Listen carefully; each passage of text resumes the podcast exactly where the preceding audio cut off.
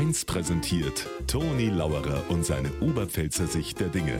Immer werktags kurz vor 1 im Regionalprogramm für Niederbayern und die Oberpfalz auf Bayern 1. Jetzt lasst aber noch die Jugend. Das Jugendwort des Jahres 2023, das haben sie gar nicht erfunden, das haben sie sich von Walt Disney ausgeliehen.